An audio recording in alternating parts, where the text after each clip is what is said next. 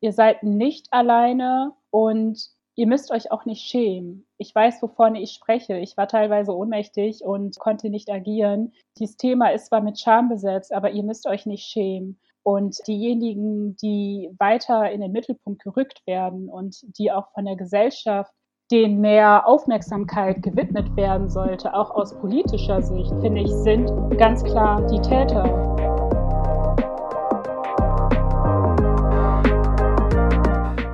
Hallo und herzlich willkommen zu Your Girl Next Door. Mein Name ist Marie Lappas und ich freue mich, dass du heute hier bist. In diesem Podcast teile ich jede Woche ehrliche Gespräche mit inspirierenden Gästinnen, die uns Einblick in ihren bisherigen Lebensweg geben. Ich glaube fest daran, dass wir alle voneinander lernen können. Deshalb lehn dich zurück, schnapp dir dein Lieblingsgetränk und lass uns loslegen.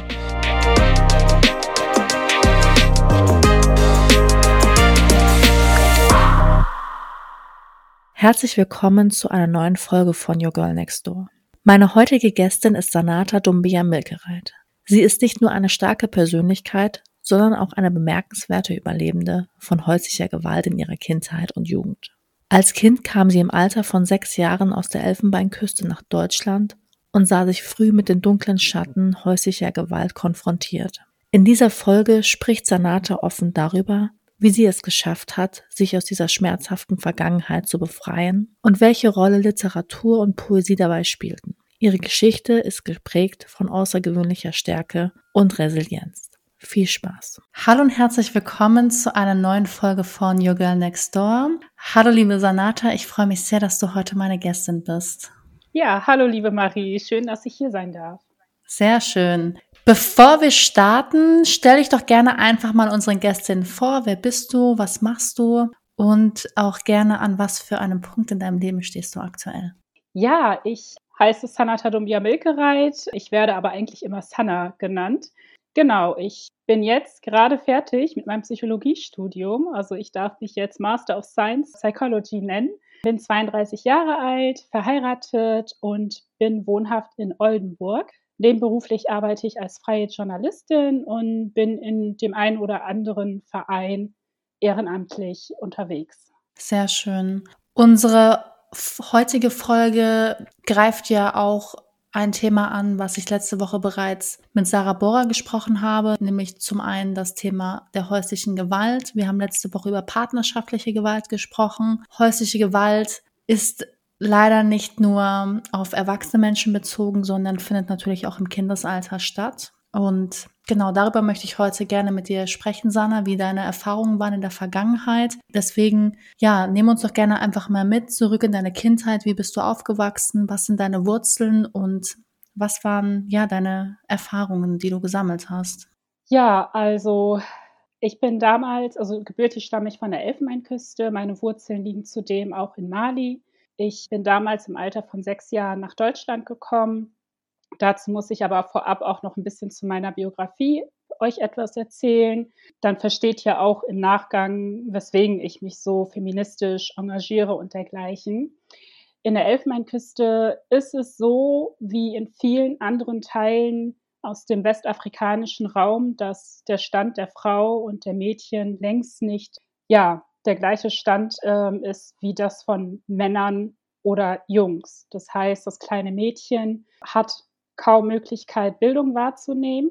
Und das heißt, es wird nicht gefördert, schulisch. Wenn es Pech hat, besucht es nur die Koranschule. Also meine Familie war muslimisch geprägt oder ist muslimisch geprägt. Und ansonsten wird das junge Mädchen als, ja, darauf vorbereitet, irgendwann als Mutter und als Ehefrau die Familie zusammenzuhalten. Das heißt, Bildung fällt da erstmal flach. Mädchen und äh, Frauen sind gewissen Widrigkeiten ausgesetzt, beispielsweise der Feminin, also der weiblichen Genitalverstümmelung, Zwangsverheiratung, Frühehen. Ich kann aus meiner eigenen Familie berichten, dass mein Großvater, der als hochrangiger Offizier in der Gendarmerie, also die Gendarmerie ist eine Kreuzung zwischen Militärpolizei und ziviler Polizei, war er tätig und hatte parallel vier Frauen. Also Polygamie wird auch von Seiten des, der Gesetzgebung nicht akzeptiert, ist auch verboten, aber es ist leider noch immer so, dass es gang und gäbe ist, dass ein muslimischer Mann, der es sich finanziell leisten kann, dann auch gleich bis zu vier Frauen gleichzeitig haben kann. Genau, so bin ich aufgewachsen bei meinem Großvater und meinen vier Großmütter väterlicherseits, weil meine Eltern nicht liiert waren. Ist auch noch mal so eine Sache, dass bei mir also, ich komme aus der ivorischen Kultur und da ist es so, wenn die Eltern nicht liiert sind, dann kommt das Kind automatisch zu der Familie des Vaters, weil der Vater die Person ist, die die Familie finanziell versorgen kann und quasi das Brot mit nach Hause bringt. Genau. Bin dann mit sechs Jahren äh, mit meinem Vater konfrontiert worden, den kannte ich gar nicht. Ähm, plötzlich. Was wurde dir da, kannst du dich daran erinnern? Entschuldigung, dass ich da so einhake, aber was wurde dir von deinem Großvater erzählt, als du ein Kind warst, was mit deinen Eltern ist? Ich meine, du wirst ja in einem Alter auch angefangen haben, danach zu fragen. Ja, also mit meinem Großvater hatte ich weniger Berührungspunkte. Also das Einzige, woran ich mich erinnern kann, ist, dass für ihn sein Barett, weil er ja ein Offizier gewesen ist, also seine Kopfbedeckung und die Schuhe waren für ihn äh, Heiligtümer. Er war eine Respektperson, super streng. Und ich hatte eher mit den Großmüttern zu tun. Und ich habe das auch gar nicht hinterfragt, weil es hieß, okay, dein Vater ist in Deutschland. Deutschland, also ich habe ehrlich gesagt mit fünf, sechs Jahren wusste ich noch nicht mal, wie die Welt ausschaut. Und Deutschland war halt irgendwie ein Stückchen Erde, ein Fleck Erde, was für mich gar nicht greifbar war. Und mein Vater kannte ich halt nur von Fotos und ich habe ihn auch nicht vermisst. Man kann ja nicht Dinge vermissen, die man gar nicht kennt. Und als Kind, wie gesagt, gab es für mich meine vier Großmütter, mein Großvater, der auch irgendwann verstorben ist, und ansonsten hatte ich ganz viele Onkel und Tanten. Also mein Großvater hatte insgesamt 24 Kinder und wir haben fast alle zusammen in einem Haushalt gelebt. Also das kann man sich hier in Deutschland eher schwer vorstellen, dass mehrere Generationen an einem Ort und an einer Stelle leben. Genau, zu meiner leiblichen Mutter hatte ich damals weniger Kontakt. Das ist nicht erwünscht gewesen, weil sie ja auch mit dem Ruf zu tun hatte, dass sie eine unverheiratete Frau ist und weil ich auch ihr zweites uneheliches Kind bin, also ich hatte eine ältere Schwester, eine leibliche Schwester, die aufgrund von einem Schlangenbiss in frühen Kindesjahren verstorben ist. Deswegen, ich habe mir nie darüber Gedanken gemacht, dass es überhaupt einen Vater geben könnte oder dergleichen, bis er dann plötzlich mit seiner neuen Frau und einem meiner vielen Brüder, also Halbbrüder, in die Elfenbeinküste gekommen ist und es dann hieß, okay, das ist dein Vater. Und wie kam es dazu, dass du dann nach Deutschland gegangen bist mit sechs Jahren? Ja, wir hatten die politischen Unruhen in der Elfenbeinküste, mhm. wo die Leute aus meinem Stamm, also in den afrikanischen Ländern ist es so, dass es unterschiedliche Stämme gibt. Und das hat ja auch was mit den politischen Unruhen in der Elfenbeinküste zu tun. Und da, dort gab es halt schon die Vorstufen der politischen Unruhen. Und da die Familie vorhatte, mich genital zu verstümmeln, und ich auch keine Aussichten auf Bildung oder auf eine Zukunft gehabt hätte, hieß es dann, okay, du kommst mit nach Deutschland. Also ich kam nach Deutschland, habe so einen Kinderausweis bekommen und mein Aufenthaltsstatus war auch nicht sicher. Also ich mhm. habe eigentlich als Kind immer gedacht, okay, gut, du kommst jetzt nach Deutschland, bist dann ganz kurz dort und dann geht's wieder für dich in die Heimat. Das heißt, seitdem spreche ich immer so davon, dass ich hierher importiert worden bin quasi, weil das für mich gar nicht greifbar gewesen ist. Genau, war dann für einige Monate im Kindergarten und wurde dann auch direkt eingeschult. Hatte ja meine damalige Stiefmutter, zu ihr musste ich Mama sagen, obwohl ich selbst ja wusste, ich habe eine Mutter in der Heimat und äh, nur zu der hatte ich gar keinen Kontakt. Genau, so fing das Ganze an, bin eingeschult worden und ich sage auch immer, seitdem ich in Deutschland lebe, also meine Kindheit hörte damit auf, seitdem ich ja nach Deutschland gekommen bin. Das wollte ich dich gerade fragen, Sanna, ob du die Zeit, die du in Afrika verbracht hast, als glückliche Kindheit wahrgenommen hast für dich.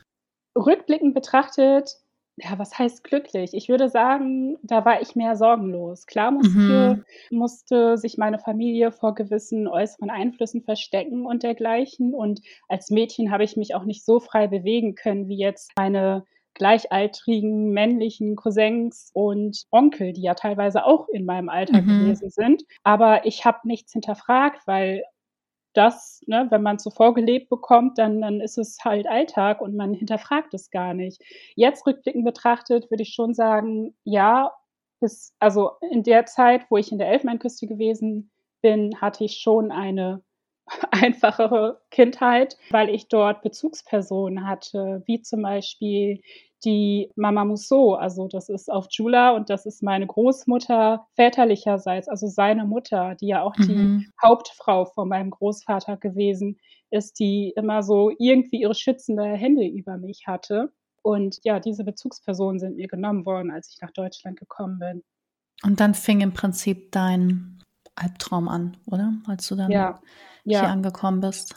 Ja, also ich erinnere mich daran, dass ich in der Elfenbeinküste äh, verglichendermaßen wirklich ein freies, sofern ich frei sein konnte, äh, unbeschwertes Kind gewesen bin, das oft draußen herumgetobt hat, herumgealbert hat, getanzt hat, gesungen hat, gelacht hat. Ich meine, die Kindheit in der Elfenbeinküste und in Deutschland kann ich sowieso nicht miteinander vergleichen. Ne? Dort ist es so, dass jedes Kind ist sich irgendwie selbst überlassen, mhm. weil die Erwachsenen kennen das Kind, wissen, zu welcher Familie dieses Kind gehört. Das Kind kann sich frei draußen bewegen und äh, das auch teilweise bis in die Puppen, also ziemlich spät. Und hier ist es halt komplett anders. Es war für mich auch die Umstellung, dass auf einmal die Gerüche sind anders, die Menschen sind anders, sie sprechen eine andere Sprache. Ich musste mir ja auch die deutsche Sprache aneignen und zusätzlich wurde mir eine Frau vor die Nase gesetzt, zu der ich Mama sagen musste und die mir im wahrsten Sinne des Wortes das Leben zur Hölle gemacht hat.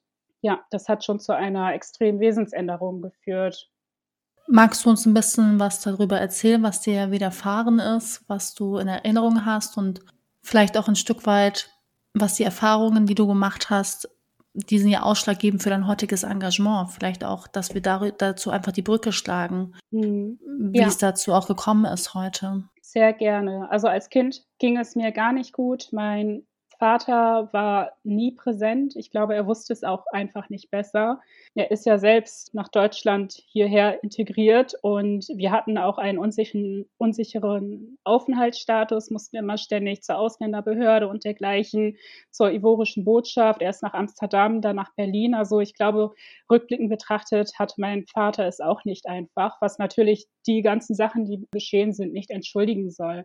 Ja, es war schon so, ich habe ja mehrere Geschwister die das sind meine Halbgeschwister und für die war ich eher so wie eine Art Mutterersatz, aber ein unfreiwilliger äh, Mutterersatz. Ich erinnere mich daran, dass ich immer auf die aufpassen musste, dass ich, wenn die irgendwie Blödsinn gemacht haben oder mal am Wochenende zu laut waren, während mein Vater und meine damalige Stiefmutter geschlafen haben, beispielsweise am Wochenende, dass ich dann immer auch richtig früh und die meisten von uns wissen, Kinder stehen sehr früh auf und ich musste dann auch immer direkt aufstehen und aufpassen auf die, dass die nicht zu laut sind. Wenn sie zu laut gewesen sind, habe ich einen im wahrsten Sinne des Wortes geklatscht bekommen, Ohrfeigen bekommen, noch so andere Formen von häuslicher Gewalt, sodass mein Kopf mehrmals gegen die Wand gehauen worden ist, dass ich, dass meine Finger beispielsweise, ich hatte so oft Kapselrisse und dergleichen, weil sie einfach boswillig also ich, ich, für mich gibt es keinen anderen Begriff dafür, nach hinten so geknickt worden sind.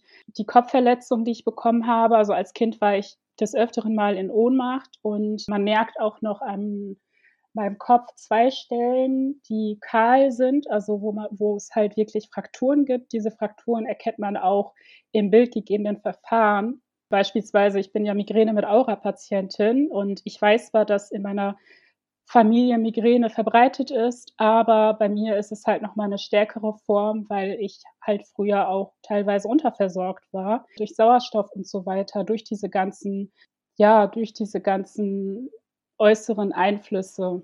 Ich durfte mich selten verabreden, also zu uns nach Hause durfte kaum jemand kommen wenn ich mich verabredet hatte, musste ich immer meine Geschwister mitnehmen. Ich musste schon sehr früh Hausarbeit machen, Haustätigkeiten machen. Ich wurde von der Treppe mehrmals runtergestoßen. Es sind so viele Sachen. Also ich hatte schon in meinen jungen Jahren sehr viel Verantwortung, konnte halt nicht mehr Kind sein. Und dadurch hat sich auch eine Angst gegenüber meine damalige Stiefmutter entwickelt, dass ich dann einfach nur wie ein Roboter teilweise mhm. funktioniert habe und ich lief teilweise mit blutigen Nasen, äh, mit blutiger Nase rum. Ich hatte krustige Ohren vom zu langen Ohrenziehen und ähm, ja, das Resultat sind bei mir ein Kindheitstrauma diagnostizierter und auch Depression. Und Wurde das nicht in der Schule, also haben das die Lehrer und Lehrerinnen nicht wahrgenommen oder wollten sie es nicht sehen? Darüber das ist eine ganz interessante Frage, weil darüber mache ich mir nach wie vor immer Gedanken. Zur heutigen Zeit muss man sagen, sind die pädagogischen Fachkräfte oder die Gesellschaft ist dahingehend komplett anders sozialisiert und auch geschult, wie man in gewissen Situationen äh, reagieren kann. Zur damaligen Zeit war man noch, glaube ich, gar nicht sensibel dafür. Und ich muss aber auch sagen, dass ich viel kompensiert habe. Also ich war zu Hause mucksmäuschenstill, ich durfte nichts sagen. Und in der Schule habe ich mich dann eher wie die Axt im Walde verhalten. Also dieser innerliche Druck, den man zu Hause hat, wenn man so aufwächst und so kontrolliert, also auch rund um die Uhr kontrolliert wird, die, da staut sich ja etwas aus und das muss dann ja auch irgendwo raus. Das heißt, in der Schule war ich eher der Pausenclown und ich glaube, dass das vielleicht mitunter auch die Erklärung sein könnte, weswegen die Lehrer und Lehrerinnen vielleicht nicht reagiert haben. Wobei ich mir immer noch denke, okay, wenn ein Kind mit blutiger Nase, mit, mit Narben, also ich habe ja Narben, ganz, also am ganzen Körper habe ich Narben, die ich davon getragen habe, sowas fällt auf. Ne? Mhm. Also wenn mhm. man Narben im Gesicht hat und so, wo ich auch heutzutage selbst in meiner Position als Psychologin denke, okay, das muss aufgefallen sein. Aber das ist halt ein Tabuthema, ne? wo jeder Mensch, der irgendwie hört, okay, häusliche Gewalt in der Kindheit und dergleichen, der dann immer entsetzt reagiert und sagt, wow, wie schlimm, aber gleichzeitig, ja, kommen Menschen irgendwie in so eine Schockstarre, dass sie plötzlich ohnmächtig werden und nicht agieren und auch nicht drüber sprechen wollen und am besten gar nichts damit zu tun haben wollen. Ne? Das ist so, ja, dieser Spagat, den ich mm. versuche mit meinem Engagement irgendwie ja, darzustellen, beziehungsweise diese Brücke irgendwie aufzubauen.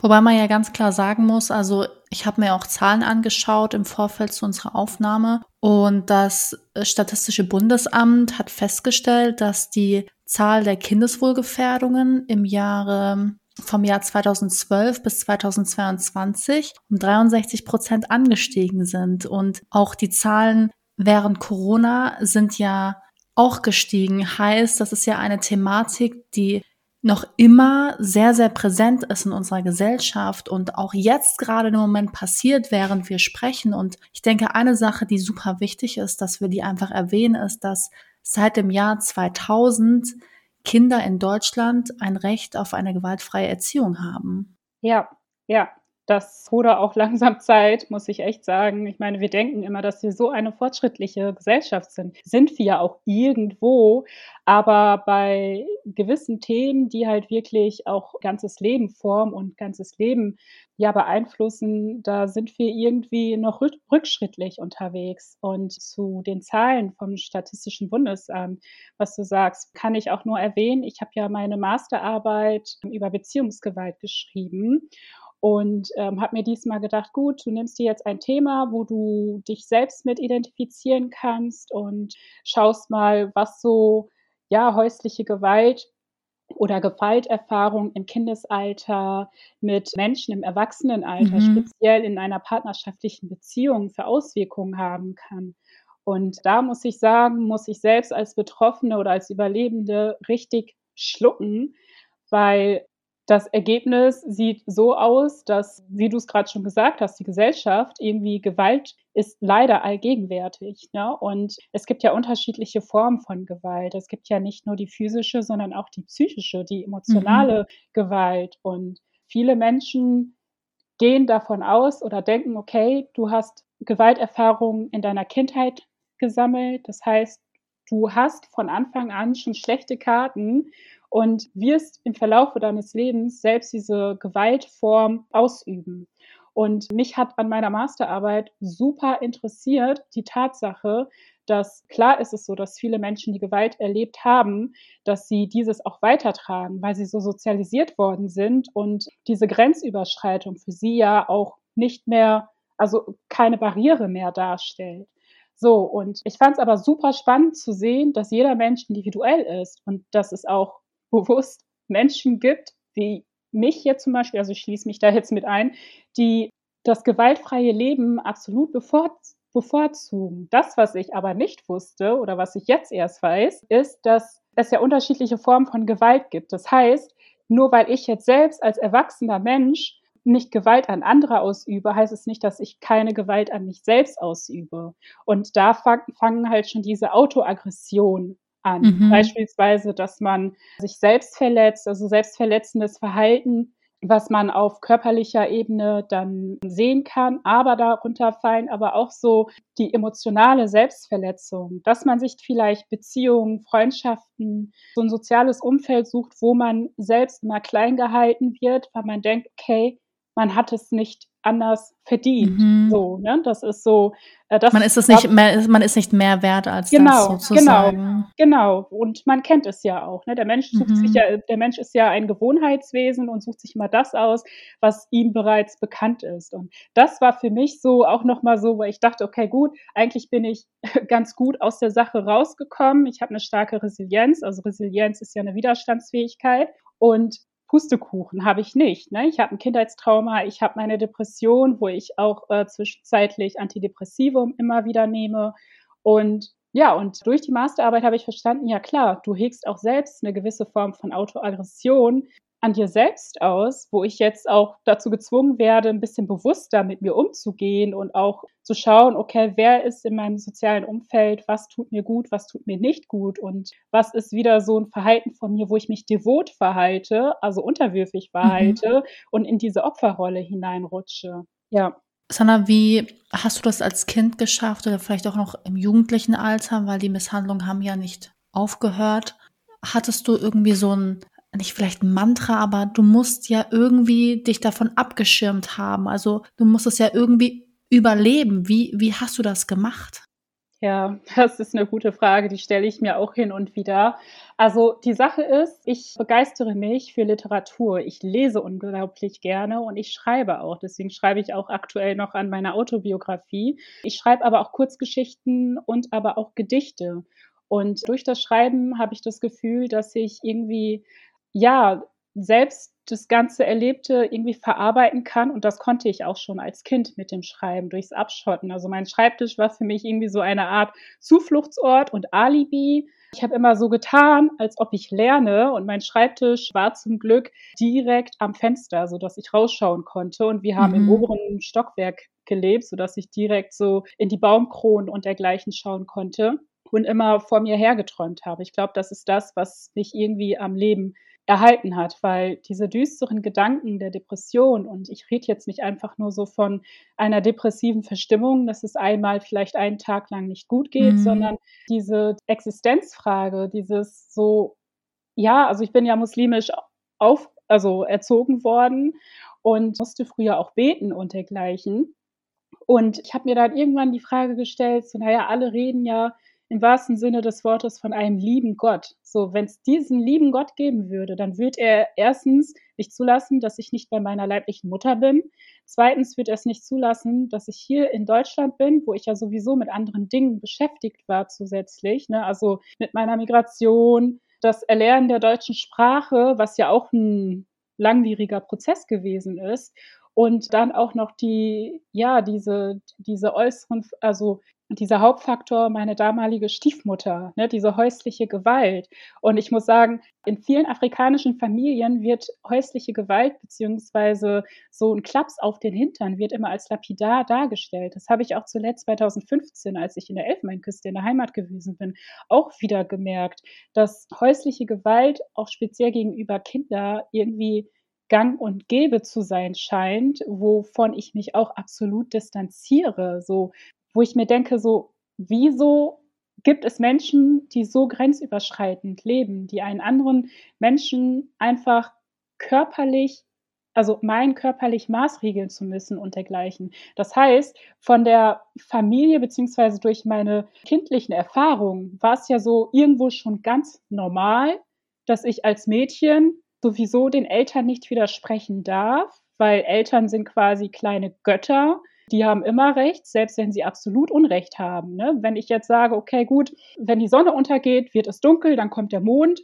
dann würden sie sagen, nee, das stimmt nicht. Ne? Oder wenn ich sagen würde, das Meer ist blau, würden sie sagen, nee, das Meer ist pink oder rot oder dergleichen. Und damit hätten sie automatisch recht, auch wenn sie absolut Unrecht haben. Und sich erstmal dahin einzugestehen, dass man widerspricht und dergleichen, das ist schon eine harte Nummer. Genau. Und ich habe diese Existenzfrage hatte ich, so ja, wenn es einen lieben Gott gibt, wieso lässt er es denn überhaupt zu, dass es mir so scheiße geht und hatte wirklich lebensmüde Gedanken. Mhm. Bereits im Alter von neun, zehn Jahren haben die sich entwickelt. Ich weiß noch, ich hatte damals ein Tagebuch. Äh, damals hat man noch Diddle gesammelt, ja, ich das. gesammelt.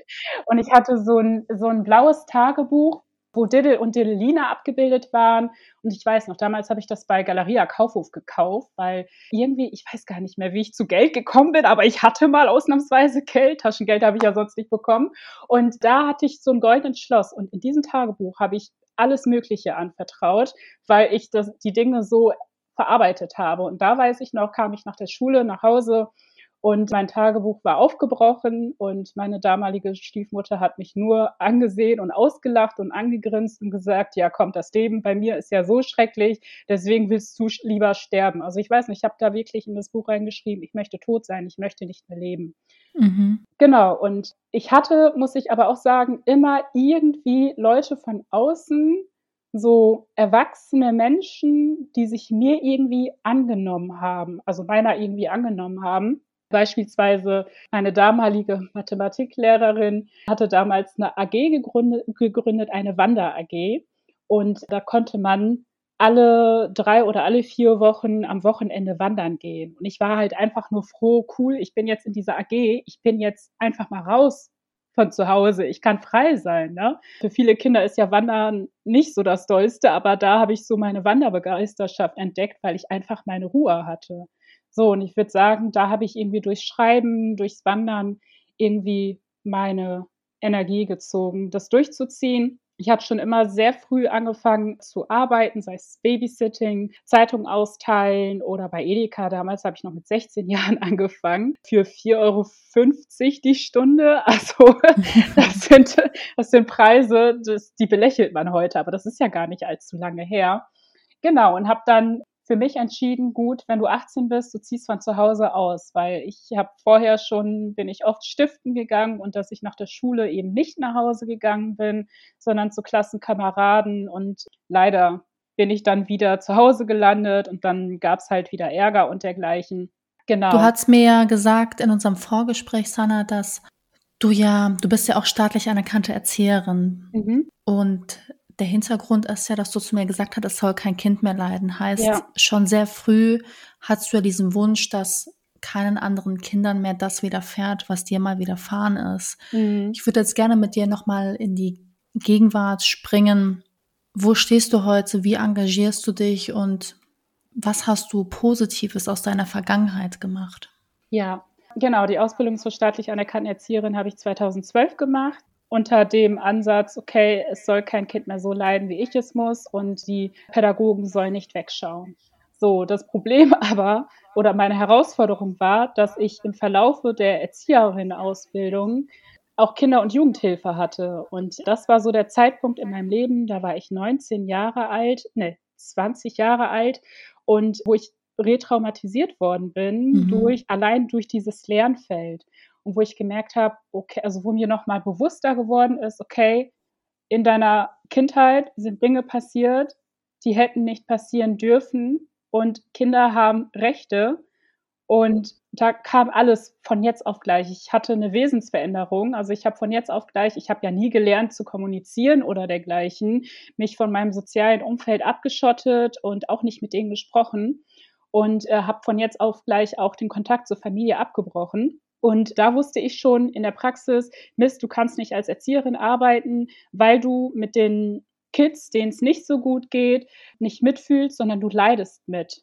Also mit jedem Fall ne, der Kinder- und Jugendhilfe beispielsweise oder Dinge, die ich gesehen habe, die so nicht geduldet werden können und wo auch das Jugendamt heutzutage auch eingreifen muss, hatte ich das Gefühl, ich verliere mich wieder ein Stück selbst. Also ich wusste nicht, wer ich bin und dergleichen.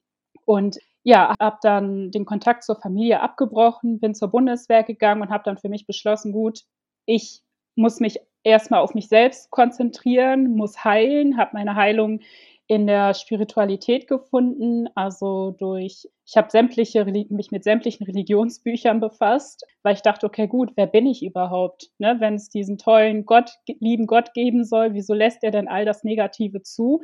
Und habe dann auch für mich so eine Antwort oder was zur Selbstheilung gefunden im Bereich Buddhismus und Hinduismus, so dass ich mich selbst stärken konnte durch die Erlebnisse und mich aufbauen konnte bin zur Bundeswehr gegangen, weil man durch die Uniform ja auch eine gewisse Stärke repräsentiert. Also ich habe mich als Kind immer sehr klein gefühlt und auch so ohnmächtig, unfähig, Dinge zu tun und nicht stark. Und deswegen habe ich mir dann halt unter anderem auch einen Job gesucht, was halt mit Stärke assoziiert wird, wie jetzt zum Beispiel die Soldatin bei der mhm. Bundeswehr. Genau. Um jetzt nochmal den Dreh herauszubekommen zu deiner Frage. Heutzutage engagiere ich mich bei Terre de Femme unter anderem war ich dort auch als Jugendbotschafterin tätig. Ich mache auf die Ungerechtigkeiten aufmerksam, die Mädchen und Frauen weltweit ausgesetzt sind. Ich engagiere mich auch beim Weißen Ring und bin bei den Zontas und auch noch in anderen Vereinen immer wieder tätig, um auch als Speakerin über häusliche Gewalterfahrungen in der Kindheit, die ja nicht nur physische, sondern auch psychische, emotionale Gewalt und aber auch emotionale Ausbeutung beinhalten, wovon ich ja selbst betroffen war, ja, stark mache. Würdest du sagen, dass du heute mit deiner Vergangenheit im Reinen bist? Ich würde sagen, auf einer Skala von 0 bis 100 zu 80 Prozent. Ich muss sagen, ich glaube, nein, nicht ich glaube, sondern ich weiß, meine Erlebnisse aus der Kindheit, die werden mich mein Leben lang begleiten. Und ohne diese Erlebnisse wäre ich jetzt auch nicht der Mensch, der ich jetzt bin. Vielleicht hätte ich dann auch nicht Psychologie studiert und vielleicht würde ich dann auch nicht so achtsam und bewusst leben, wie ich es jetzt tue und demütig, also dankbar sein oder so. Also ich glaube schon, dass meine Erlebnisse mich sehr stark und auch in gewisser Hinsicht sehr sensibel und feinfühlig für gewisse Themen gemacht haben. Aber ich weiß auch, dass ich durch diese Stärke, wenn man zum Beispiel neue Dinge, äh, Wege eingeht, dann ist es ja oft so, dass der Mensch an sich zweifelt und denkt so, oh weia, schaffe ich das überhaupt? Diese Zweifel habe ich natürlich, aber ich setze immer meine Kindheit, also das, was ich mhm. erlebt habe, in Relation, also vergleiche das damit und denke mir so, okay, gut, du hast deine Kindheit überlebt und dann schaffst du alles andere auch. Das ist schon krass, wenn du das so sagst. Hast du so eine ja, bestimmte Lebensphilosophie, der du jetzt folgst, nach dem, was dir widerfahren ist? Ja, also ich achte bewusst auf meine inneren Signale, also auf mein Bauchgefühl. Das klingt jetzt vielleicht ein bisschen komisch, aber mein Bauchgefühl hat mich in meiner Kindheit auch schon nicht getäuscht. Also ich wusste, wenn ein neuer Tag hereinbricht und wie meine damalige Stiefmutter auch mit ihren Kindern umgegangen ist oder mit mir umgegangen ist, wusste ich schon, okay, heute wird ein Scheißtag, auf gut Deutsch gesagt. Und dass ich einfach auf mein Inneres, auf mein Urinstinkt quasi vertrauen kann. Ich mache nur noch die Dinge, worauf ich Lust habe. Klingt egoistisch, aber ich musste schon in jungen Jahren so viel wegstecken und einstecken, dass ich denke, okay, als Erwachsener mit den Erlebnissen, die ich habe, möchte ich das Leben einfach genießen. Das Leben ist zwar nicht immer schön und ich weiß, wovon ich spreche, weil meine Kindheitserlebnisse holen mich auch ständig wieder heim, insbesondere in Träumen oder dergleichen. Aber ich muss sagen, ich weiß mit jedem Tag besser irgendwie damit umzugehen und habe auch so meine Strategien entwickelt, wie jetzt Meditation, Achtsamkeitsübungen, Yoga und dass ich mir auch immer wieder vor Augen führe, gerade wenn Zeiten wieder hart sind und ich wieder mit meinen Depressionen zu tun habe. Ich nenne das immer Gulasch im Kopf, wenn ich Selbstzweifel an mir habe, dass ich mir das dann immer wieder vor Augen führe, okay, du hast bereits das gemeistert und dergleichen. Genau, und ich ziehe natürlich auch Stärke daraus, dass ich mich engagiere und auch für Menschen, die ähnliche Erfahrungen gemacht haben, wie ich zum Beispiel, die sich in einem anderen Land wiederfinden, die vielleicht auch politische Unruhen, Kriegserfahrungen gemacht haben, die ja sich irgendwo integrieren mussten, unterordnen mussten und denen Unrecht getan worden ist, dass ich für die irgendwie auch als Hoffnung klingt jetzt komisch, aber schon so als Beispiel, okay, das Leben kann auch schön sein. Also du hast das Zepter in der Hand, auch wenn dir voll viele unvorstellbare Dinge angetan worden sind, hast du immer noch die Möglichkeit, Entscheidungen zu treffen und dein Leben bewusst zu leben. Na, also es hätte ja auch sein können, dass ich jetzt irgendwie gar nicht mehr lebe oder dass ich irgendwie eine Substanzabhängigkeit oder dergleichen entwickle, beruflich nicht erfolgreich bin oder so. Das sind ja immer so die Assoziationen, die man hat mit Menschen, die aus diesem Klientel, also die diese Erfahrung gemacht haben. Und das muss nicht sein. Wie ist die Beziehung zu deiner Familie heute? Also vielleicht auch speziell zu deinem Vater, weil es wurde ja anscheinend, wenn ich mal das so rausnehmen darf, auch ein Stück weit weggesehen. Ja, absolut. Ich muss sagen, dass ich im Laufe der Zeit, ich hatte ja von jetzt auf gleich den Kontakt abgebrochen. Ich musste irgendwie stabilisiert werden. Ich musste erstmal mit mir selbst klar werden. Und das hat die Familie gar nicht verstanden. Wieso meldet sie sich nicht? Und wie gesagt, ich habe euch ja vorhin schon etwas zu der Familienstruktur erzählt, was die Eltern für oder ältere Menschen für eine Rolle haben. Und ich habe ja damals auch immer mein Kindergeld an meine leibliche Mutter überweisen müssen, also die 184 Euro. Und ansonsten hatte ich meinen Vater einbehalten. Also eine gesunde Vater-Tochter-Beziehung habe ich eigentlich gar nicht. Ich würde sagen, wir, ich nehme meinen Vater mittlerweile so, wie er ist, weil er ist der zweitälteste von insgesamt 24 Kindern und die Dinge, die er erlebt hat, weiß ich leider nicht, aber ich kann mir nicht vorstellen, dass sein Leben komplett rosig gelaufen ist. Und für ihn ist das ja auch ein Eingeständnis, dass er mich vor gewissen Dingen nicht bewahrt hat. Ne? Und ich habe 2015, als ich in der Elfmeinküste gewesen bin, hatte ich eine Situation mit meinem Vater, wo ich dann auch mit ihm über Vergangenes gesprochen habe und wo er auch abgewehrt hat und wo ich das allererste Mal wirklich gegenüber ihm mein Wort erhoben habe und ihn auch Vorwürfe gemacht habe. Und äh, wo er ins Nachdenken gekommen ist, er hat sich entschuldigt auf seine eigene Art und Weise aber ansonsten sprechen wir nicht drüber. Ich habe eine ganz liebe Tante und auch einen Onkel, die zwischenzeitlich äh, aufgrund der politischen Unruhen nach Deutschland gekommen sind und die auch in meinem Elternhaus gelebt haben und das eine oder andere miterlebt haben und die sich vor ungefähr ja, acht Jahren ungefähr bei mir entschuldigt haben. Und wenn ich heute noch mit meiner Tante spreche, sie bricht immer wieder in Tränen aus und bittet immer wieder um Verzeihung, genauso wie ein lieber Onkel von mir, wo ich mir denke, okay, gut, davon kann ich mir jetzt auch, ne, das, das bringt mir jetzt auch, heilt jetzt auch nicht unbedingt die Wunden. Aber das Gute ist, dass sie reflektieren und dass sie auch trotz, dass sie eine andere Kultur vorgelebt bekommen haben, dass sie trotzdem das Verständnis aufbringen, okay, in der Kindheit ist was massiv falsch gelaufen. Und äh, das ist dann für mich auch schon so ein ja, Erfolgserlebnis, klingt jetzt makaber, aber es ist ja wirklich so, dass ich sehe, okay, mein Umfeld realisiert, dass das, was passiert ist, schlimm ist, dass ich das nicht wiederholen darf und dass sie auch sehen, dass sie eigentlich als Erwachsene in der Handlungspflicht gewesen wären. Meiner damaligen Stiefmutter habe ich auch noch verziehen. Ich habe ihr damals einen Brief geschrieben Hätte man mir das vor 20 Jahren gesagt, du wirst ihr einmal eines Tages verzeihen, hätte ich jedem Vogel gezeigt. Aber ich muss sagen, dass ich im Verlaufe des Älterwerdens und auch der Reflexion gemerkt habe, dass ich, sie wird immer ein Teil meines Lebens sein, auch wenn ich keinen Kontakt zu ihr habe. Aber ich muss ins Verzeihen gehen, damit ich selbst heilen kann, damit ich selbst irgendwie vorankomme. Ja. Ja, ich glaube, das ist eine ganz, ganz wichtige Message, die du da gerade gesagt hast, dass wir verzeihen müssen, um selbst heilen zu können. Ja.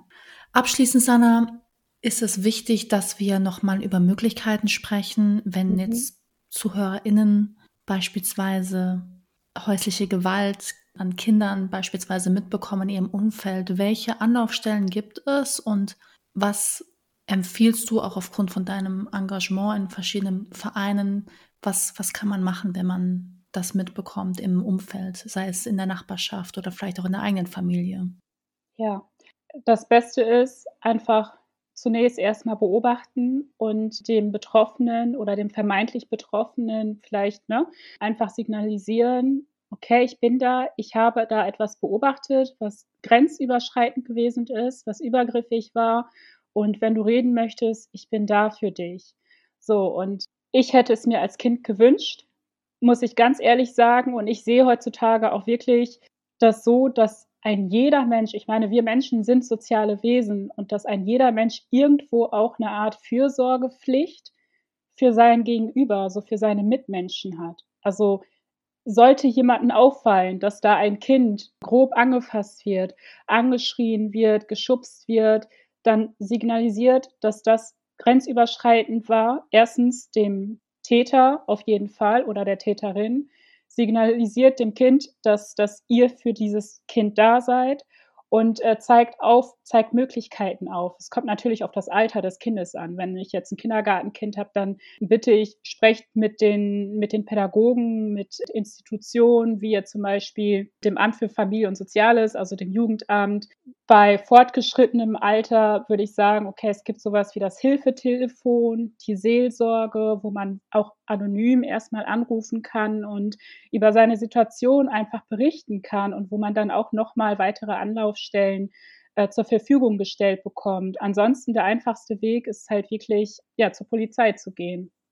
Okay, vielen, vielen Dank für Tipps, Hinweise, Sanna. Bei meinem Podcast Your Girl Next Door geht es ja darum, dass ich Frauen wie dir eine Bühne geben möchte, um ihre Geschichten zu teilen. Ich möchte mhm. weibliche Vorbilder schaffen und auch andere Frauen natürlich entsprechend ermutigen. Was macht dich denn, Sanna, zu einem Your Girl Next Door, beziehungsweise wieso bist du ein Vorbild für andere Frauen da draußen?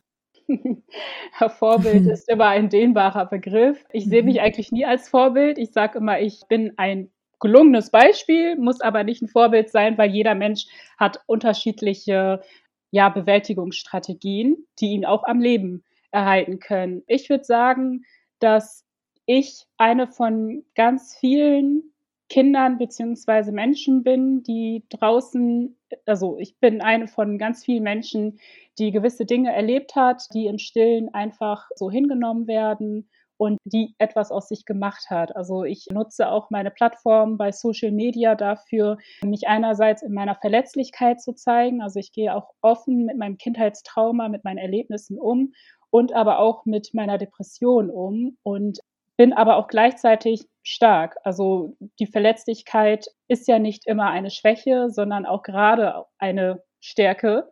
Und ich denke, dass ich eine von ganz, ganz vielen Menschen da draußen bin, die unschöne Erfahrungen gemacht haben und die als Kind häuslicher Gewalt und Übergriffigkeit ausgesetzt gewesen ist und sich damals nicht wehren konnte. Aber ich kann es jetzt. Ich bin jetzt erwachsen. Ich äh, würde sagen, dass ich einiges aus meinem Leben gemacht habe. Ich bin zwar kein Freund zu sagen, okay, gut, ich habe die und die Ausbildung und dergleichen, aber wenn man weiß, wo ich herkomme, meine Mutter ist Analphabetin, ne, durfte keine Bildung genießen. Ich schöpfe alle meine Möglichkeiten und versuche aus allem irgendwie das Positive zu ziehen. Genau, und ich zeige mich auch in meiner Verletzlichkeit und gleichzeitig in meiner Stärke. Sehr schön. Wer inspiriert dich denn und welche Geschichte sollten wir hier als nächstes hören? Oh, für mich gibt es so viele tolle Frauen da draußen. Ich fände es grandios, wenn über beispielsweise Enisa Amani gesprochen werden würde als The Girl Next Door. Ich durfte sie auf dem Bürgerfest beim Bundespräsidenten persönlich kennenlernen und muss sagen, das ist wirklich eine sehr sympathische Frau, die sich wirklich auch für Menschenrechte einsetzt, die nahbar ist und ja, die zeigt, wie viel Power in einem einzigen menschlichen Wesen stecken kann. Ja, das äh, fände ich cool. Fände ich auch cool, um ehrlich zu sein. Was können wir denn in Zukunft von dir hören, beziehungsweise ja, welchen positiven Impact möchtest du noch leisten?